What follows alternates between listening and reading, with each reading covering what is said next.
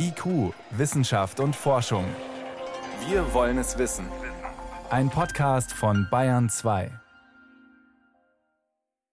Wir haben von den Betroffenen tatsächlich gehört, dass die diesen YouTube-Kanal in Deutschland Gewitter im Kopf alle gesehen haben. Wir haben ja auch bei allen Personen Symptome gefunden, die exakt auch in diesem YouTube-Kanal zu sehen sind. Jugendliche sehen sich Videos von Tourette-Patienten auf Social Media an und erkranken dann exakt an den gleichen Symptomen, die sie dort sehen. Kann das sein? Das ist eines unserer Themen.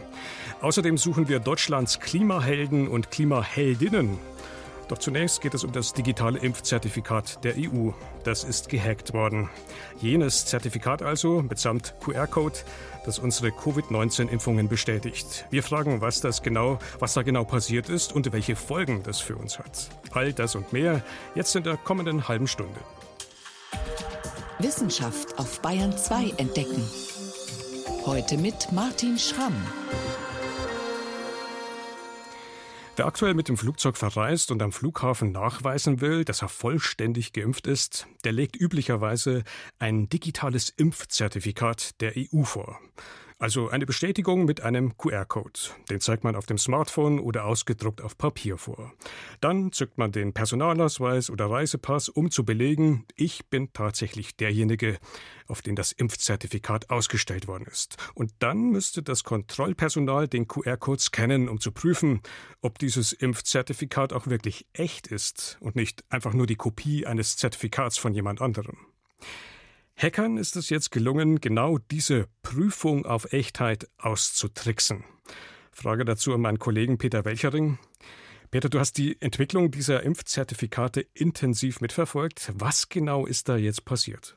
In der vergangenen Woche sind digitale Impfzertifikate aufgetaucht, die von Kriminellen erstellt waren, aber die sind nicht als sozusagen ungültige erkannt worden, weil sie mit einem gültigen, also offiziellen digitalen Schlüssel generiert worden sind. Und für das Prüfpersonal sind das dann echte Zertifikate, weil die ja im Wesentlichen prüfen, ob die digitale Signatur eines Impfzertifikats mit einem zulässigen Schlüssel erstellt wurde. Und deshalb wird auch bei der mehrstufigen Überprüfung nicht erkannt, dass diese Impfzertifikate jetzt von einer Stelle ausgestellt wurden, die dazu gar nicht berechtigt ist. Das ist ein Novum, denn bisher flogen die Fälscher doch bei der Überprüfung auf. Also man konnte die enttarnen. Warum ist das bei den aktuellen Fällen jetzt offensichtlich nicht der Fall? Also bei den bisher gefälschten Impfzertifikaten, da war diese digitale Signatur eben auch gefälscht und daran konnte man es erkennen. Aber jetzt ist sie eben mit einem offiziellen Schlüssel signiert und das ist eben das Problem. Die digitale Signatur, die die Echtheit des QR-Codes bestätigen soll, die wird dann nur von einer Überprüfungs-App daraufhin überprüft, ob sie mit einem digitalen gültigen Schlüssel erstellt wurde. Und in dieser App, in dieser Überprüfungs-App, da sind alle vertrauenswürdigen digitalen Schlüssel gespeichert, mit denen Impfzertifikate signiert werden dürfen. Also es wird dann nur geprüft, ob die Signatur mit einem Schlüssel aus dieser Liste signiert wurde. Und das Ganze findet offline statt. Hm. Das ist der entscheidende Punkt. Offline. Es wird nicht mit einer zentralen Datenbank verglichen. Mit welchen Folgen, mit welchen Konsequenzen? Ja, dass tatsächlich nur abgeglichen wird, ist dieser digitale Schlüssel in der Liste der Überprüfung-App mit enthalten oder ist er nicht enthalten? Und damit ist natürlich dann auch Hackern, die mit einem wirklich offiziellen Schlüssel arbeiten, Tür und Tor geöffnet. Das ist also ein entscheidender Schwachpunkt, den die Hacker jetzt offensichtlich dann gnadenlos ausnutzen. Genau, damit haben wir es jetzt zu tun. Also es sind jetzt gestohlene Schlüssel aufgetaucht. Und die sind mit der digitalen Signatur hergestellt worden, die eben mit einem offiziellen Schlüssel auch hergestellt wurde. Nur, dass dieser offizielle Schlüssel jetzt in den Händen von Kriminellen ist und die stellen damit Impfzertifikate aus und verkaufen die. Und für das Prüfpersonal sind das dann natürlich echte Impfzertifikate. Wie war es den Hackern möglich, denn an diese Daten ranzukommen? Weil diese digitalen Schlüssel, mit denen signiert wird, auf viel zu vielen PCs, auf viel zu vielen Computern liegen. Jedes EU-Mitgliedsland muss an alle Impfzentren und Arztpraxen ausgegebene digitale Schlüssel über eine Schnittstelle der EU an alle Mitgliedsländer ausgeben. Die EU-Kommission, die verlangt, dass jedes Mitgliedsland dafür sorgen muss, dass die gesamte Infrastruktur für den digitalen Impfnachweis eben nicht erfolgreich angegriffen werden kann. Aber die EU sagt nicht, wie das zu passieren hat. Und damit das System funktioniert, dürfen diese digitalen Schlüssel nicht entwendet, dürfen die IT-Systeme und die Server der Krankenhäuser und Impfzentren nicht gehackt werden und keiner der Impfungen Verabreicher darf bestechlich sein. Das in jedem Land, das bei diesem Programm mitmacht. Und es wäre ja wohl naiv zu glauben, dass das System irgendwie dicht bleibt, oder? Das kann bei so vielen Beteiligten und so vielen ja, ich sage mal, Sicherheitslücken, die vorprogrammiert sind, unmöglich dicht bleiben. Machen wir es doch nochmal konkret. Durch diese aktuellen Fälschungen. Wie sind wir denn da unmittelbar betroffen? Also der Nachbar im Flugzeug ist nicht geimpft und steckt mich dann an, weil er ein gefälschtes Zertifikat hat? Also wenn er tatsächlich ein solches gefälschtes Zertifikat gekauft hat, muss man mit hoher Sicherheit davon ausgehen, dass er nicht geimpft ist.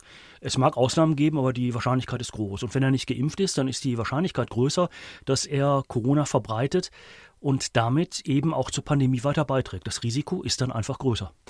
Ist bekannt, in wie vielen Fällen das wohl inzwischen passiert ist? Gibt es eine Größenordnung, wie viele Fälschungen stattfanden? Nein, valide Zahlen gibt es da gar nicht. Es gibt ein paar Blicke in die Glaskugel, da kann man dann europaweit von 10 bis 20 Prozent ausgehen, aber wie gesagt, das sind wirklich Spekulationen. Dann lass uns das doch nochmal zusammenfassen in einem kleinen Fazit. Was müsste man denn tun, um solche Fälschungen in Zukunft zu verhindern? Zwei Maßnahmen werden ganz zentral diskutiert. Zum einen, dass eine zentrale Signierung vorgenommen wird, also die digitalen Schlüssel, mit denen hier signiert wird, die Impfzertifikate für gültig erklärt werden oder hergestellt werden, die liegen auf einem zentralen Server, der besonders geschützt ist. Und zum Zweiten eine Online-Überprüfung des QR-Codes. Sehe dann so aus, dass das Prüfpersonal eben nicht nur einfach die digitale Signatur eben nimmt und abgleicht, ist diese digitale Signatur mit einem Schlüssel, der zulässig ist, erstellt worden, sondern dass sie das gesamte Zertifikat online in einer Datenbank gegenchecken lassen und dann eben sehen, aha, ist eben nicht gültig, beispielsweise weil der Name falsch ist oder irgendwelche anderen Sachen zurückgezogen wurden. Ist denn absehbar, dass man genau so jetzt reagieren wird? Nee, im Gegenteil. Im Augenblick sieht die EU-Kommission eine Änderung dieses Verfahrens ausdrücklich nicht vor. Gab es denn irgendwelche offiziellen Reaktionen, welche ganz konkreten kurzfristigen Sicherungsmaßnahmen jetzt eigentlich stattfinden angesichts dieser Fälle? Ja, im Fall der vor einigen Tagen aufgetauchten Impfzertifikate mit digitalen Schlüsseln aus Nordmazedonien, da gab es tatsächlich den Hinweis, ja, da haben wir inzwischen die sozusagen Sicherheitslücke gefunden. Das war ein Webinterface, das haben wir geschlossen, das haben wir dicht gemacht. Aber weitergehende Forderungen, also Sicherheitsexperten beispielsweise fordern, dass die bisherigen digitalen Impfausweise neu ausgestellt werden müssen. Das wäre natürlich ein ihrer Aufwand. Da ist auch die EU-Kommission sehr zurückhaltend, denn klar, das würde nicht nur ein Aufwand sein, das würde natürlich auch nochmal das Vertrauen in das Impfzertifikat insgesamt ein Stück weit beschädigen. Hat man denn eigentlich anerkannt, dass es sich hier vielleicht um ein grundlegendes systemisches Problem handelt, also quasi, wie Informatiker sagen, um ein Problem bei Design, oder tut man das als Einzelfall ab? Bisher tut man es als Einzelfall ab und sagt, naja, da ist halt jetzt mal ein Webinterface missbraucht worden. Das kann mal passieren. Da muss man aufpassen, dass das so nicht nochmal vorkommt. Aber da auch noch weitere digitale Schlüssel vorliegen, bei denen man im Augenblick in Frankreich und Polen nicht so genau weiß, wo die herkommen, scheint sich das Problem insgesamt auszudehnen. Also dann können wir nicht mehr von Einzelfällen sprechen, dann sind es sehr viele Fälle. Das heißt unterm Strich, was lernen wir aus diesem Fall? Ist das mal wieder so typisch Sicherheit klebt man am Ende irgendwie noch drauf, statt sie von Anfang an wirklich grundlegend mitzudenken? Ja, auf jeden Fall hat man nicht auf die Sicherheitsexperten gehört, die schon im April gesagt haben, schaut mal, bei eurem System sind folgende Sicherheitslücken, bedenkt die doch. Über diese Bedenken ist man leider einfach hinweggegangen. Das digitale EU-Impfzertifikat ist gehackt worden. Einschätzungen und Hintergründe dazu waren das von meinem Kollegen Peter Welchering. Peter, vielen Dank. Gerne. IQ, Wissenschaft und Forschung gibt es auch im Internet als Podcast unter bayern2.de.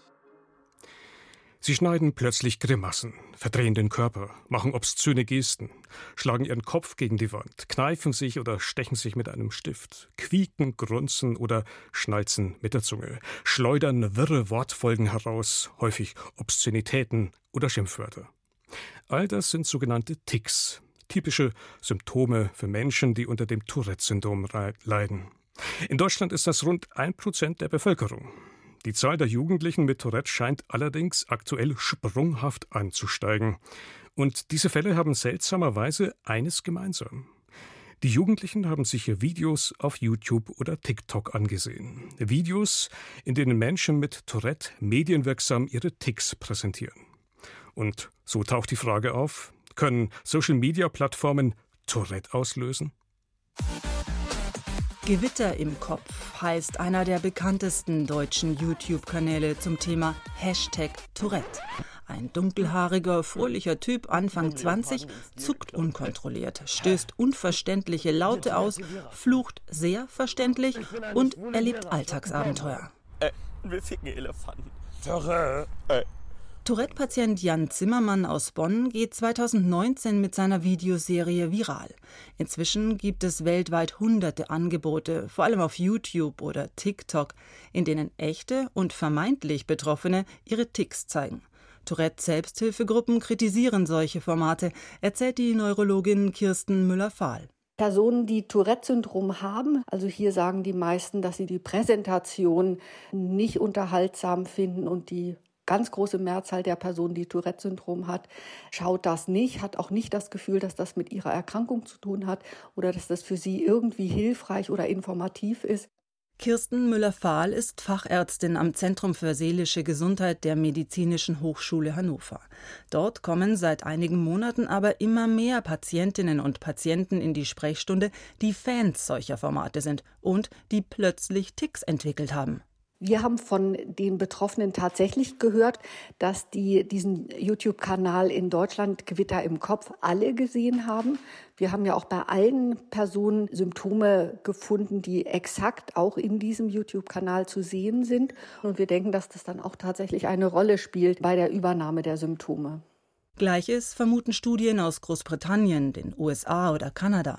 Auch sie belegen dieses neue Phänomen vor allem bei Mädchen und jungen Frauen, dem überwiegenden Publikum der dort besonders beliebten Plattform TikTok. Die Leiterin des Tourette-Zentrums am Matheson Center for Mental Health and Education der Universität Calgary, Tamara Pringsheim, beschreibt einen erstaunlichen Anstieg der Fälle in ihrer neurologischen Ambulanz seit Ende 2020. Es kamen immer mehr, vor allem junge Frauen zwischen 12 und 25 zu uns, um sich behandeln zu lassen. Sie hatten auf einmal körperliche Ticks entwickelt. Normalerweise hatten wir über die letzten Jahrzehnte konstant vier bis fünf neue Patienten pro Woche. Jetzt waren es 15, 16. Das war ungewöhnlich. Ungewöhnlich, denn Tourette entsteht nicht ad hoc. Das Syndrom wird vererbt und tritt vor allem bei Jungen auf. Die ersten motorischen Ticks zeigen sich im Alter von etwa sechs Jahren. Das Kind zwinkert häufig. Dann zieht es vielleicht ständig eine Schulter hoch. Klingt das ab, taucht ein anderer Tick auf. Erst graduell wird der ganze Körper einbezogen und die Patienten zeigen mehrere Ticks gleichzeitig. Unkontrolliertes Fluchen und Schimpfen, also vokale Ticks, sind selten. Und eigentlich wird es auch besser, wenn sie 16, 17 werden. Wenn sie erwachsen werden, gehen bei zwei Drittel der Patienten die Ticks weg. Dass die Menschen aber gleich so viele verschiedene, komplexe Ticks so rasch entwickelten, ist etwas, was es beim Tourette-Syndrom eigentlich so nicht gibt. Klatschen, auf Objekte einschlagen, sich selber auf den Kopf oder auf die Brust schlagen, ihre Eltern schlagen. Viele sagten die gleichen Schimpfwörter. Das war schon deutlich anders als das, was wir sonst unter Tourette-Syndrom verstehen. Die Hannoveraner Psychologin Müller-Fahl bestätigt diesen Befund. Sie geht wie Pringsheim davon aus, dass es sich bei diesen plötzlichen Ticks nach Videokonsum nicht um neurologische Störungen handelt, wie Tourette, sondern um funktionelle Bewegungsstörungen. Die Bewegungen, die wir bei diesen Personen mit funktionellen Störungen sehen, sind deutlich komplexer, betreffen andere Körperregionen, also der Kopf, der Rumpf und besonders auch die Arme mit ausfahrenden Bewegungen. Das ist bei Tourette anders. Hier finden wir sogenannte einfache motorische Ticks, also sowas wie Augenblinzeln, Grimassieren und auch die Vokalisationen sind ganz anders, während einfache vokale Ticks, wie wir das nennen beim Tourette-Syndrom, durch Phänomene wie Räuspern oder Schniefeln gekennzeichnet sind, handelt es sich bei diesen funktionellen Störungen in aller Regel um laute Ausrufe mit vielen Schimpfwörtern, Beleidigungen. Funktionelle Störungen entstehen oft nach tiefgreifenden Erlebnissen. Ein großer Schock, der Tod eines Nahestehenden. Dass in Videos gezeigte Ticks tatsächlich auch genau solche Ticks wiederum als funktionelle Störungen auslösen können, halten Expertinnen und Experten für wahrscheinlich. Dabei handelt es sich meist nicht um ein bewusstes Nachahmen, sagt die Neurologin an der Universität Calgary Tamara Pringsheim. Viele der betroffenen Jugendlichen haben wohl eine Veranlagung. What we're seeing is that there is a certain person was wir sehen, ist, dass es bestimmte Personen gibt, die eine Disposition haben, diese Bewegungen anzunehmen, wenn sie die sehen. undiagnostizierte Angststörung, Depression, sozialer Stress und im Laufe der Pandemie ist die Zahl der jungen Leute, die sozialen Stress empfinden, ja enorm gestiegen. Und das sind viele signifikante Größen, die zusammengekommen sind, um eine Pandemie in der Pandemie zu erzeugen. Folglich müsse man hier ansetzen, bei Angststörungen oder Depressionen, wie sie in der Pandemie bei Jugendlichen zunehmend auftreten.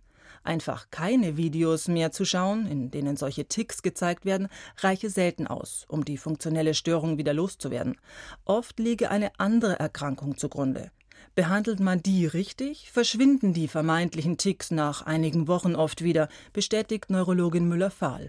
Plötzliches Tourette durch Videokonsum gibt es nicht. Ein Beitrag von Susi Weichselbaumer war das. Sie hören Bayern 2. Es ist gleich 18.21 Uhr. Bayern 2. Wissenschaft schnell erzählt. Heute mit Veronika Bräse und wir starten mit einer neuen Dinosaurierart. Die hat man in Grönland entdeckt. Dort hatte man schon im Jahre 1994 zwei Dinosaurierschädel bei Grabungen gefunden. Und bisher hat man gedacht, ja, die beiden Exemplare, die gehören sicher zur bekannten Gruppe der Langhalssaurier, von denen man schon viele Knochen in Europa gefunden hat und sogar auch in Deutschland. Aber durch moderne Untersuchungsverfahren im Computertomographen sind bei den beiden Schädeln jetzt Besonderheiten zu sehen. Mhm. Also man hat die nochmal untersucht und was was ist da jetzt anders, als es sein sollte? Also zum Beispiel ist da ein kleines Loch im Kiefer oder auch die Proportionen bei den Schädelknochen, die sind anders. Und das spricht dafür, dass der Fund was ganz Neues ist. Das internationale Forscherteam hat den Dinos den Namen Issi Sanaik gegeben. Das ist ja immer ein toller Name. Wo kommt der her? Also das ist aus der Inuit-Sprache in Grönland entnommen und das bedeutet kalter Knochen. Und der kalte Knochen, das war ein pflanzenfressender Dinosaurier auf zwei Beinen. Der lebte während der späten Trias, also vor ungefähr 214 Millionen Jahren. Und auch wenn er eine neue Art darstellt, dann ist er doch eng mit diesen Langhalssauriern verwandt. Er hat allerdings früher gelebt und gilt nun als einer ihrer Vorfahren. Der kalte Knochen. Genau. Jetzt geht es in die Luft, in die untere Atmosphäre, die sogenannte Troposphäre. Das ist die Lufthülle, die also die Erde direkt umgibt. Und Messungen zeigen, die Troposphäre, die dehnt sich aus. Die wird alle zehn Jahre um 50 Meter dicker. Äh, die dehnt sich aus. Ich vermute, sie erwärmt sich dank Klimaerwärmung. Genau so ist es. Auf der Nordhalbkugel, da wölbt sich diese Luftschicht sogar noch weiter ins All aus. Da sind es 100 Meter Zuwachs pro Jahrzehnt, wohl weil bei uns die Erwärmung besonders stark ist und sich da die Luft eben besonders ausdehnt. Aber oberhalb dieser Ausdehnung, da ist die Ozonschicht und also oberhalb der Troposphäre. Und von der, von der vermelden Forschende einen ganz anderen Effekt, nämlich die Ozonschicht, die erholt sich und die wird wieder dichter. Und das wirkt der Ausdehnung der Troposphäre ein bisschen entgegen. Das heißt, wir haben da zwei Phänomene, die sich wechselwirken. Was genau passiert da? Also die Troposphäre, die dehnt sich aus und die Ozonschicht, die hält dagegen. Also wie so ein Ring, der außenrum verläuft und das Ganze versucht zusammenzuhalten. Die Ozonschicht kann aber die Ausdehnung nur bremsen, nicht stoppen. Die Atmosphäre beult sich da trotzdem immer weiter aus. Das zeigen eben diese Messungen seit dem Jahr 1980. Und welche Folgen das dann für uns hat, ja, das ist noch nicht bekannt. Zum Schluss zu einer Alltagsfrage. Warum tropfen Teekannen eigentlich immer? Ein Klassiker. Genau, also wenn wir Tee einschenken, dann tropft es ganz oft. Forschende aus Wien, die wollten herausfinden, warum das so ist. Das klingt jetzt erstmal banal, aber ganz so einfach lässt sich das gar nicht erklären. Also da musste man viele Experimente machen und das, die zeigen dann, es muss direkt an der Kante, also wo der Tee ausgegossen wird, ein bisschen Flüssigkeit hängen bleiben. Aber nur ein bisschen. Genau, so ein kleiner Mini-Tropfen an der Unterseite der Tee, des Teekannenschnabels und der löst dann das übel aus. Also der restliche Tee fließt dann nicht mehr in die Tasse, sondern am Hals der Teekanne entlang eben auf die weiße Tischdecke. Und dafür braucht es aber noch eine Voraussetzung. Das passiert, wenn wir langsam einschenken. Nur dann lenkt der Tropfen den Strom ab. Das heißt, äh, wir wollen ja in dem Moment besonders vorsichtig sein, um gerade nichts zu vertropfen. Das bewirkt aber das Gegenteil, oder wie? Genau, das bewirkt leider das Gegenteil. Das Ganze nennt sich dann Teapot-Effekt und lässt sich sogar mathematisch berechnen. Und zwar nicht nur auf der Erde, auch auf dem Mond würden wir kleckern. Gut zu wissen. ja. Ähm, das heißt, es geht auch ohne Schwerkraft.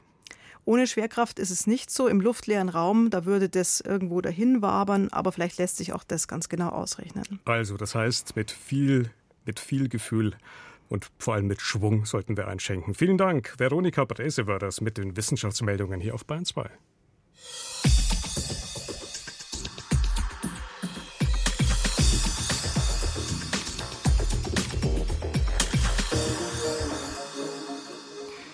In Glasgow sitzen die Vertreter von knapp 200 Staaten zusammen, ringen um die großen Fragen der Klimapolitik. In Berlin verhandeln die Parteien der angestrebten Ampelkoalition, wie viel Klimaschutz konkret sie in den Koalitionsvertrag aufnehmen.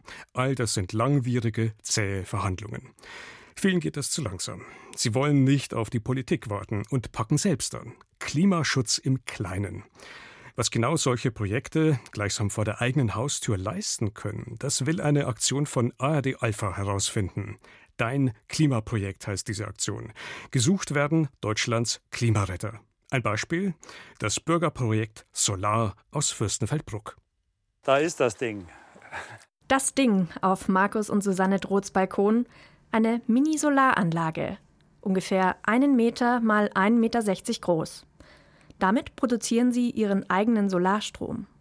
Markus Droth ist überzeugt, die Mini-Solaranlagen sind für viele interessant. Diese Anlagen kann ich auch an die Fassade schrauben, was ich auch machen werde auf der Seite unterhalb des Fensters. Auf dem Dach habe ich Solarthermie.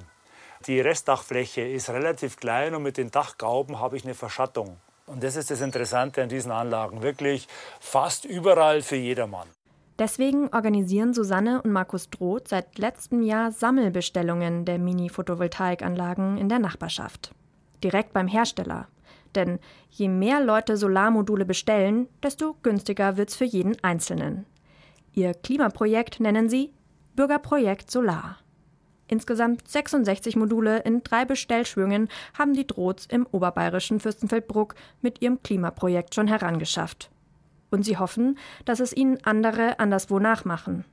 Denn mit ihrer Mini-Solaranlage denken sie nochmal bewusster über ihren Energieverbrauch nach. Und dann tun wir automatisch bei so einem Wetter normalerweise wie heute unsere großen Energieverbraucher, sprich die Waschmaschine und Spülmaschine auch speziell da nochmal einschalten. Aber wirklich der Blick auf die Wetter-App ist inzwischen so Routine geworden, geschäftlich wie auch hier ökologisch.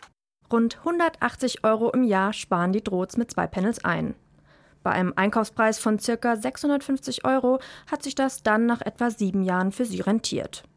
Doch nicht für jeden lohnt sich eine solche Anlage, zum Beispiel wenn die Energie tagsüber nicht direkt verbraucht werden kann oder der Balkon zu schattig ist, meint Stefan Bauer.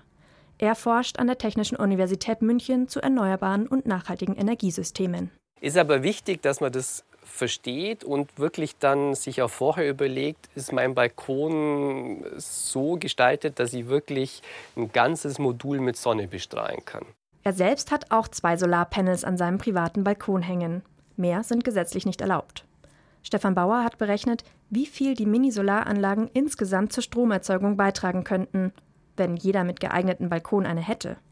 Er schätzt, ein Prozent des gesamten Haushaltsstrombedarfs in Deutschland könnte mit Mini-Photovoltaikanlagen produziert werden. Und jetzt ein Prozent klingt natürlich wenig, aber wenn wir bei allen Möglichkeiten, die wir haben, ständig sagen, das ist nur ein Prozent und das sind nur zwei Prozent und hier haben wir nur fünf Prozent, dann kommen wir sozusagen nicht wirklich weiter. Also ich glaube, es ist wichtig, dass wir auf vielen Ebenen versuchen, diese Energiewende voranzutreiben und da spielen die Balkonkraftwerke sicher nicht eine ganz große Rolle, aber sie können eine Rolle spielen. Und sie schärfen den Blick auf den eigenen Stromverbrauch. Das Bürgerprojekt Solar von Familie Droth aus Fürstenfeldbruck plant schon ihre nächste Sammelbestellung der Balkonkraftwerke. Und auch in anderen bayerischen Städten gibt es ähnliche Projekte wie das der Droths, zum Beispiel in München. Solar 2030 oder online Mach deinen Strom. Also Solarstrom organisieren, Bäume pflanzen, Windrad im Garten installieren. Es gibt unzählige Projekte und Ideen, von denen sich andere was abschauen können. Das Team von Dein Klimaprojekt bei ARD Alpha möchte diese Ideen kennenlernen und fragen, was bringt's, wenn wir alle das machen würden? Schicken Sie uns Ihre Ideen und Ihre Beispiele einfach per E-Mail an deinklimaprojekt@ardalpha.de. Dein Klimaprojekt ardalpha.de. Und damit geht IQ für heute zu Ende. Im Studio war Martin Schramm.